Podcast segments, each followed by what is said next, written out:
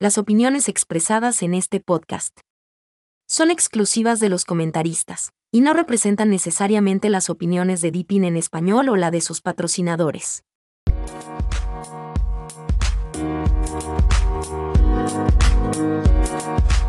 Hola Deepineros, bienvenidos a un nuevo episodio del podcast de Deepin en español, patrocinado por deepinenespañol.org, la página por excelencia entre la comunidad de Deepin para hispanohablantes.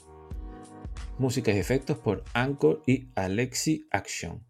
En Ghost, Motivation Upbeat y Samurai. Te recordamos que el episodio está disponible en todas las plataformas principales de podcasts. Pero si lo prefieres lo puedes escuchar directamente en nuestro sitio oficial donde podéis interactuar con nuestros locutores e invitados. Solo sigue el enlace a la misma desde el menú superior de nuestra web. Vale, toca, toca otra charla tecnológica. Eh, esta vez vamos a hablar un poquitito de, del presente, de cómo va eh, Deepin, tanto Deepin 20.9 como eh, la beta, Deepin 23. Y para esta charla, pues tengo, lógicamente, a quién voy a tener, a Seba. ¿Cómo estás, Seba? Hola, Opic. Aquí estamos cambiando roles hoy día. Yo de copresentador o de invitado, ya que nos dijeron que Opic estaba recibiendo poco protagonismo, así que. claro. Es que hay que ser polivalente, entonces tenemos que cambiarnos los roles. sí, está bien, hay que variar, así la audiencia se entretiene con nosotros. Sí, sí, sí, seguro que sí. Eh, vale, eh, le vamos a meter entonces mano un poco a Dipping, ¿no? A, como, está actualmente, ¿no? Eh, además en la web hemos, hemos lanzado unos cuantos artículos de, de, de, Deeping. Emplazo a la audiencia a que los lea, si no lo ha leído ya. Y, bueno, y hablamos un poco de todo, la verdad. Eh, seguridad eh, Linux y bueno, y en Deeping. luego sobre la IA, o bueno, AI, un poco de Deeping 23, etcétera, etcétera. Entonces, pues bueno, podemos comentar algo por ejemplo, podemos empezar con la, con la instalación de, la IA, ¿no? Que es algo que suele llamar especialmente la atención. Bueno, en eso vas a tener que tú ahí instruirnos porque yo estoy en la beta, así que no mm. tuve la oportunidad de instalar esa IA. Sí, sí. Que solamente se podía instalar en 20.9. En 20.9 sí, la verdad que es fácil, es relativamente fácil. Lo que pasa es que, bueno, yo todavía no, no, he abierto cuenta en el chat GPT, que es una de las de los chatbots con los que puedes interactuar. Hay varios, pero bueno, eh, todos. Ya, sí. ¿Cuál es el motivo por el que no has abierto cuenta?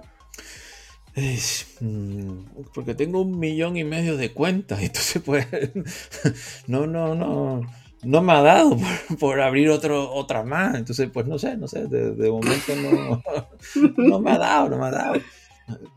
No sé, ya mm, cuando quite medio millón de cuentas de, tantas cosas que tengo, pues lo mismo lo hago, aunque debería, por lo menos, para probarlo un poco. Tío, puedes instalar estos gestores de cuentas, de contraseña, y eso, hacen toda la pega. Sí, sí, son son fantásticos y maravillosos, pero bueno, Bueno, le, explico, le explico. Dejen meterse conmigo y, le explico, le explico. Vale, entonces, simplemente tenemos que ir a la, a la tienda, a la tienda de Dipping, no a Dipine, no me vayan a ir a Dipine. Y escriben UOSI. ah, bueno, antes, antes, antes, antes, antes, antes de instalar la IA, hay que tener la versión del navegador, la 6.4.1. Es decir, que fijaros en lo, por ejemplo, vais al menú, lanzador, toda la categoría de internet, navegador, y entonces le dais a información y ahí os dice qué versión del navegador tenéis, versión 6.4.6 no vaya a ser que instalen el UOSI desde la tienda y después no vean el icono en el navegador y digan qué pasó. Claro, que es lo que me pasó a mí. Entonces, claro, tienen, tienen que eh, estar seguros de que tienen esa versión del navegador. Y si veis que, el sistema os dice que está todo actualizado, pues bueno, hay que tirar de consola para, para, tirar, para hacer un, upgrade y un, un update y un upgrade, full upgrade. Y entonces deberías de, deberían de ya tener el, esa versión del navegador. Pues bueno, entonces ya una vez que tenemos esa versión del navegador, sí podemos ir a la tienda, buscamos UOSI, lo instalamos y ya está. Y listo, ya no, no hay que calentarse nada más, ya luego aparecerá el icono en el navegador. Y si tenéis cuenta, no como yo que no tengo cuenta, en el chat GPT o, los otros que salen, pues bueno, podéis interactuar con, con ese chatbot. Eh, bueno, y luego seguimos, por ejemplo, pues hablamos un poquitito de... Tenemos un artículo bastante interesante sobre la seguridad en Linux. Paréntesis, paréntesis, todavía no cambiamos de tema. Eh, estuve leyendo yo, gracias a nuestro hackerman Gasper, que nos instruyó cómo buscar información china de, de Depin en los buscadores chinos. Y encontré información de que están integrando ya la IA a Depin netamente tal. Y ahora están trabajando en la búsqueda global por medio del lenguaje natural. Vale, ¿y lo están implementando en cuál que no lo entendí? ¿En el Deepin 23? O sea, no hay información si es en Debian 23 o en Debian 20.9, porque es algo que están trabajando.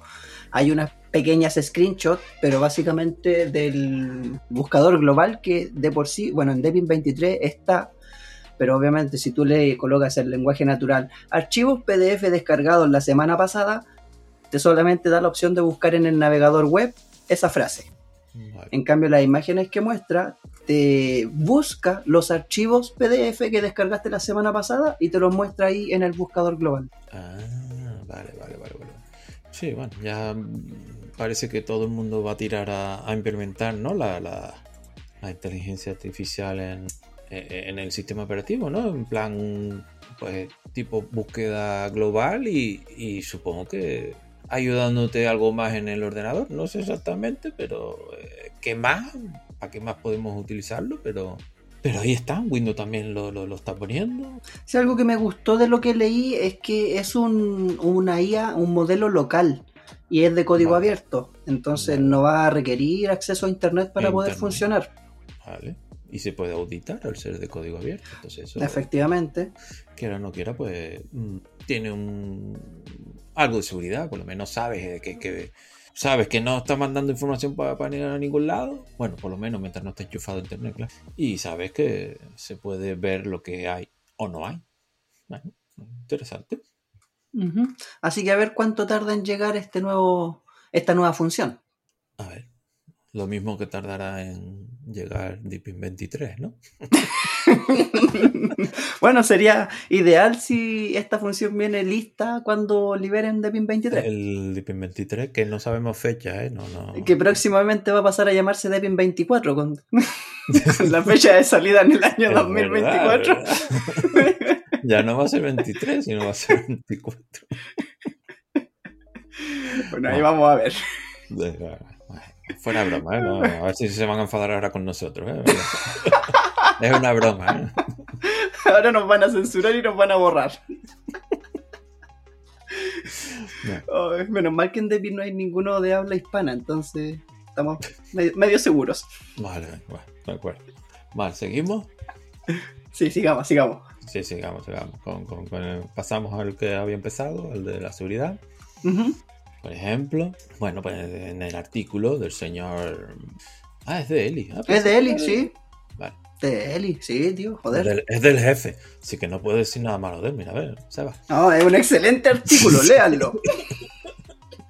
se puede hackear, bueno, claro, y lo, lo, típico da un poco de respuesta a, a muchas cosas que la gente, pues. Mm, cree o, no, o que no tiene claro o, que está equivocado, ¿no? Como el hecho de, de que Linux, pues, que mm, no tiene virus, lo tiene, o, sea, o, lo tiene, pero a lo mejor es más difícil de infectarte, por lo menos con, con, el, con los virus en sí. A lo mejor otro tipo de malware, pues a lo mejor sí lo puede pillar, igual que cualquier otro sistema operativo. Eh, luego también comenta, ¿no? Que eh, la naturaleza del código abierto, que como antes comentamos, pues claro, al ser código abierto, pues hay ventajas, ¿no? Una de esas ventajas es que tú puedes ver lo que hay ahí. En Windows tú no sabes lo que hay ahí debajo. y un programa que te den y que instales y que sea de código cerrado o privativo, tampoco sabes lo que hay. Tienes que confiar mucho en ese programa y bueno. Por eso hablan de, que mira a ver qué programas instalan. O sea, una cosa es, por poner un ejemplo, Vivaldi, por ejemplo, que la gente lo conoce, todo el mundo. Y otra cosa es el navegador OneChunFlint de, de, saber dónde, ¿no? Ten cuidado. Ahí está. Es cierto que las aplicaciones de terceros son más propensas a. Por eso es muy importante también que sean de código abierto, porque a lo mejor yo, si me pongo a leer código, no voy a tener ni idea de lo que dice o lo que hace, pero hay mucha gente que sí sabe y que lo revisa, y ahí es cuando se dan cuenta de las vulnerabilidades que tiene dicho código o de los malware que puede traer. Ahí está efectivamente. Y también el, ver de dónde descargas esa aplicación de tercero, que bueno, eso viene más, más adelante, por eso no, no quería mm, profundizar en el tema. Luego también habla de los permisos, que yo conozco mucha gente que se ha pasado a, Win, a Windows, no, de Windows a Linux, y que te dicen, ay, es que es una lata, ¿no? Que esté todo el rato pidiéndote la clave, y no sé qué. Pero bueno, eh, eso, eso es una gran ayuda, aunque la gente no, lo crea. Y es una ayuda a, evitar que, que, cualquier aplicación eh, se meta donde no tenga que meterse. Por ejemplo, habla también de las vulnerabilidades, de los software y aplicaciones obsoletos, por eso hay que tener cuidado. O sea, hay que intentar mantener eh, tanto el sistema operativo como las aplicaciones pues, actualizadas eh, porque se supone que ah, ah, manteniendo, la actualizada, pues em, eh, los desarrolladores, si han detectado algún problema, alguna falla, pues eh, la solucionan. Por lo general las actualizaciones son 80, 50, de un 50 a un 80% corrección de errores o de bugs, de vulnerabilidades y el resto de nuevas funciones no funciona. Eh, yo sé que conozco gente que se emperran a usar programas viejos, pero viejos, de, de dicen, ah, es que yo quiero, digo, pero chicos, eso no tiene ya eh, soporte, eso, eso es un peligro. Ah, pero es que lo necesito porque me gusta un montón. Y, esas cosas hay que tener cuidado. Hay que tener cuidado y el ordenador lo utiliza. es que la gente de su edad es media terca igual. sí, sí, sí. no, pero a lo que me refiero es, mm, hay que tener cuidado, me refiero, si tu ordenador, tú no tienes datos personales, no tienes archivos tuyos personales, ni lo utilizas para el banco, no tienes el WhatsApp, no tienes el Telegram, bueno, pues utilízalo y métete donde quieras y utiliza el programa que quieras, que da igual, el virus se mete ahí, te vas a cacharrar el, sistema operativo y ya está, bueno, escapaste. Pero como sea tu ordenador personal, donde tengas todo encima, eh, te, pongas con un software viejo o software de tercero de dudosa procedencia, pues eso es el, aquí de la cuestión. Vale, luego también habla aquí de, de software de tercero, y luego errores de usuario e ingeniería social. Bueno, los errores de usuario supongo que será, pues, por ejemplo, usar eh, aplicaciones viejas o aplicaciones raras. O, el tema de más, que aquí lo menciona, el phishing, que hay que tener mucho cuidado con el phishing. Y la ingeniería social, que aunque aquí no desarrolla mucho en el artículo qué es la ingeniería social, pues la ingeniería social es, la suelen eh, utilizar, aprovechar los, bueno, los, hackers o, los individuos, vamos a decir, por, poner un nombre, para recolectar información de una persona. ¿Y de dónde, la, de, dónde la van a recolectar? O sea, ¿de dónde cree usted, Seba, que recolectan esa información? yo no soy muy experto, pero se me ocurre que el término de ingeniería social y el robo de esa información debe ser a través de lo que yo mismo proporciono a las redes sociales, ya sea Twitter, Facebook, Instagram. Entonces, si alguien quiere hacer algún ataque alguna, algún phishing, alguna llamada fraudulenta, primero se va a, informar de quién es el que está tratando de estafar. Eh, sí, y desafortunadamente muchas bueno, muchos no, la mayoría creo que damos demasiada información a través de, las redes sociales. pero una pasada. Como fechas de cumpleaños, nombre, nombre de mi perrito, nombre de mi gatito, eh, cómo se llama mi padre, mis amigos, dónde estuve ayer, dónde estuve anteayer. Y son datos que por lo general uno utiliza en contraseña. Fechas, Eh, nombres de mascotas. sí. No estoy dando ideas, ¿eh? Mira, a ver, no estoy dando ideas. por eso hay que usar los gestores de contraseñas que crean contraseñas aleatorias. Aleatoria, por ejemplo, por ejemplo, ya está. Pues sí.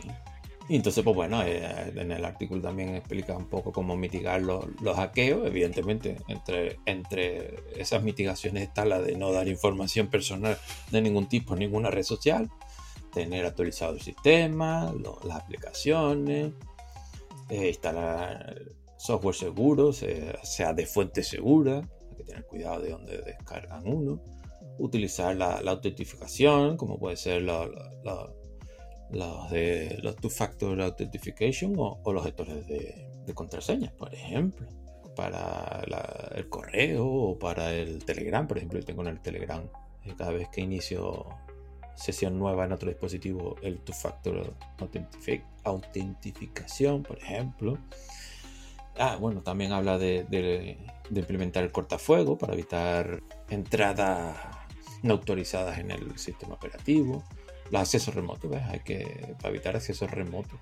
Y bueno, y ahora no recuerdo si el DP, no sé si usted lo recuerda, Seba, eh, tiene, supongo que tendrá alguna forma de acceso remoto, supongo, ¿no? Pero además no viene, que no recuerdo haberlo visto. Nunca he intentado acceder de manera remota a Depin, así que no sé si lo tendrá integrado. Vale, vale, porque a lo mejor hay que utilizar una tercera, ¿no? Que tampoco lo he intentado. Y a lo mejor lo tiene por ahí. Bueno, ya lo miraremos. y- No, y actualmente tengo un puro computador, entonces difícil que intente acceder a él de manera remota. Vale, vale. Bueno, ya lo, ya lo consultamos. Pero bueno, pues eso hay que tener cuidado con las aplicaciones de acceso remoto también. que- y, y, y, y- y tener mucho cuidadito. Sí, en su momento cuando utilizaba el acceso remoto me las apañaba con TeamViewer, si es que no me equivoco. Sí, sí. Yo eh, he oído hablar de ese, pero también he oído, por ejemplo, de Remina. Ese nunca lo utilicé. Vale, para el acceso remoto. Y, mm, y poco más, Seba, ¿no? A lo mejor los artículos también hablan, por ejemplo, de, de- de la beta que salió, a ver, en septiembre, la beta 2. Sí, Eh, en septiembre tuvimos la beta 2 ya lista. Yo la estoy utilizando y está bastante buena. Es bastante Vale. estable, recibe actualizaciones bien seguido, Vale. pero lo que sí, la mayoría de las aplicaciones instaladas por Flatpak. Sí, ¿no? Porque los paquetes propios no... Los Linglong era, ¿no? Recuerdo yo, si no recuerdo Sí, los mal. link long. No, un lío con las dependencias. Entonces, intentar instalar una aplicación por medio de un dev, eh, Claro. Eh, una tarea titánica. Vale, pero ¿y, y Linglong hay paquetería? Algo hay, sí, ¿no? Mira, todavía yo no me encuentro con ningún archivo que me diga link long para instalar. Vale, ok. O sea, que Pero sí hay muchas aplicaciones en la tienda de Depin, no en Depines, que he de suponer yo que son, de link long. Linglong, claro. Y, y el, entiendo que el Flatpak entonces directamente ya viene habilitado, ¿no? No tienes que habilitarlo tú.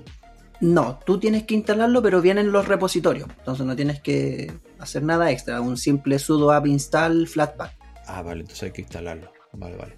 Eh, vale. Y de momento entonces lo notas bien. Sí, sí, lo noto súper bien. eh, Es súper estable, súper fluido. Lo utilizo sí con eh, Xorx. Xorx, el servidor gráfico, X11.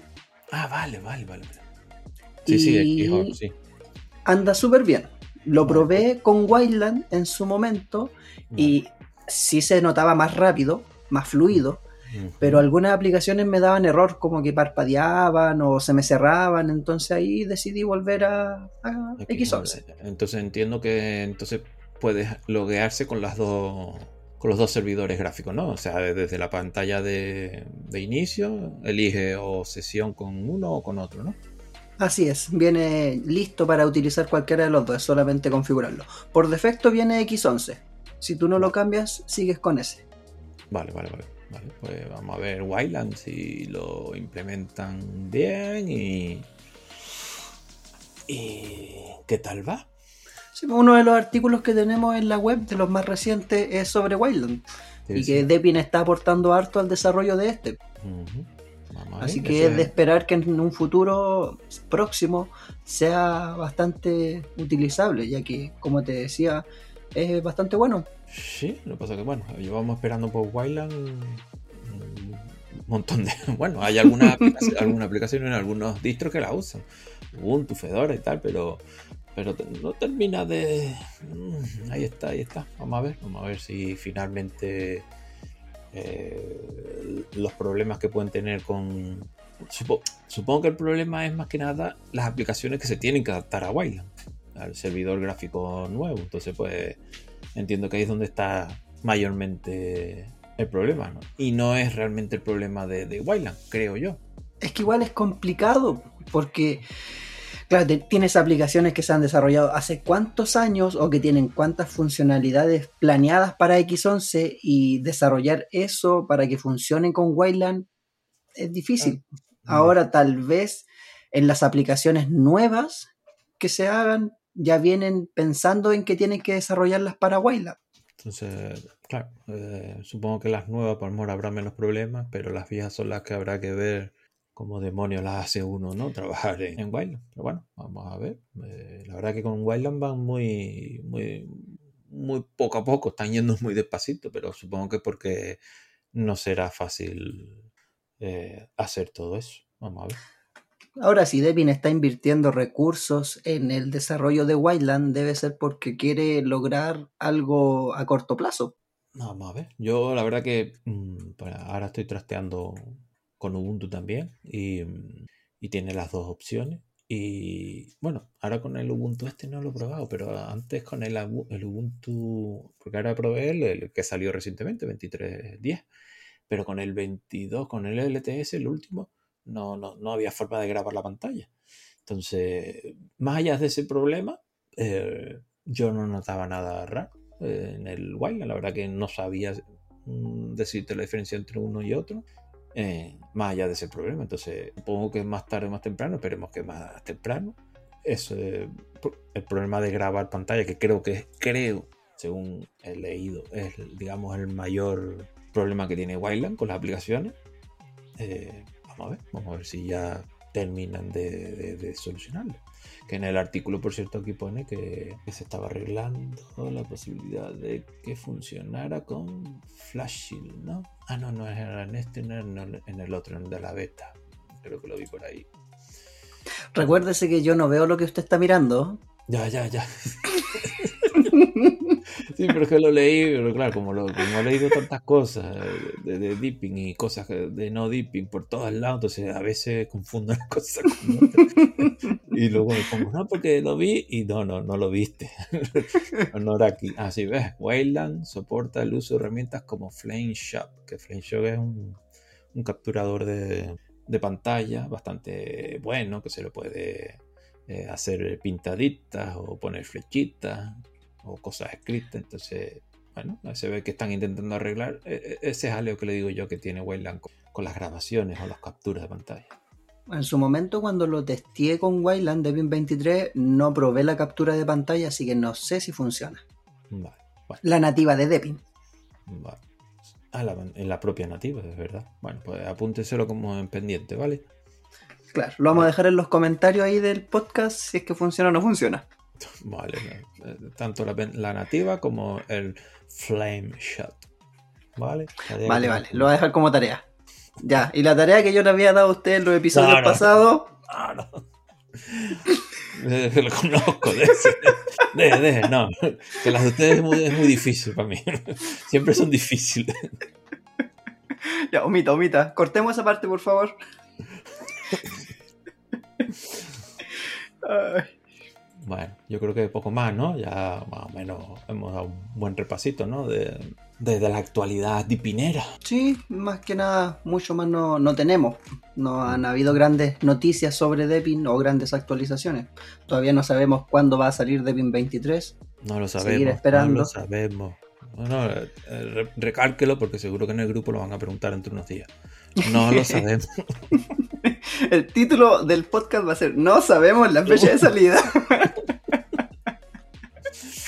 No lo sabemos y, va, y se va a llamar Deepin 24. Bueno, algo que comentar, pues el día 22 de octubre del, de este año se llevó a cabo el Deppin Meetup en Gangsou. Perdóname si no lo pronuncio bien, supongo que una localidad de, por allá. Y ahí estuvieron haciendo algunos comentarios, se reunieron con usuarios de Deppin de la localidad, los cuales les presentaron algunas inquietudes, tuvieron conversaciones, hablaron de los planes a futuro, pero no hay fecha de liberación de Deppin 23. Ellos lo están cocinando a fuego lento, pero bien lento. Algo lo que le dieron harto hincapié fue al tema de la IA, de la integración de la IA en el sistema. Ellos nos van dando así información a cuenta gota y, tranquilo, ¿eh? tranquilo. Sí, es mejor que sea así, que no sea algo apresurado y que esté malo y que al final en vez de atraer más usuarios los aleja porque no está pulido. No está pulido. Mm. Bueno, pues esperemos, confiemos en que así sea que salga bastante bien. Bueno, de todas formas ya la beta, como dices, pues está bastante bien. Pues esperemos que, cuando salga la estable pues, esté igual de bien o mejor. Es, lo que esperamos. Recordar que si quieren probar Debian 23 es una beta, puede tener problemas, puede tener errores. Es usable, yo no he tenido ningún problema personalmente, pero como les mencionaba, he instalado el 80% de las aplicaciones yo creo por Flatpak y las que no las he instalado por la tienda de Debian. Entonces será Linglong. No sabemos. Mm, no lo sé. Probablemente. No, tiene que ser probablemente. Si lo instaló en la tienda, es muy probablemente sean Linglong. Linglong o algún de, de estos que todavía queda ahí. Eh, Funcionales. Funcionales, ahí está, de los pocos que, que habrán ya, que quedarán. Vale. Pues listo, poco más, ¿no? Eh, ¿Alguna, alguna nota final? ¿Algún comentario final? Eh, no mucho, invitar a toda la comunidad, a todos nuestros escuchas a participar en nuestra página devinespañol.org.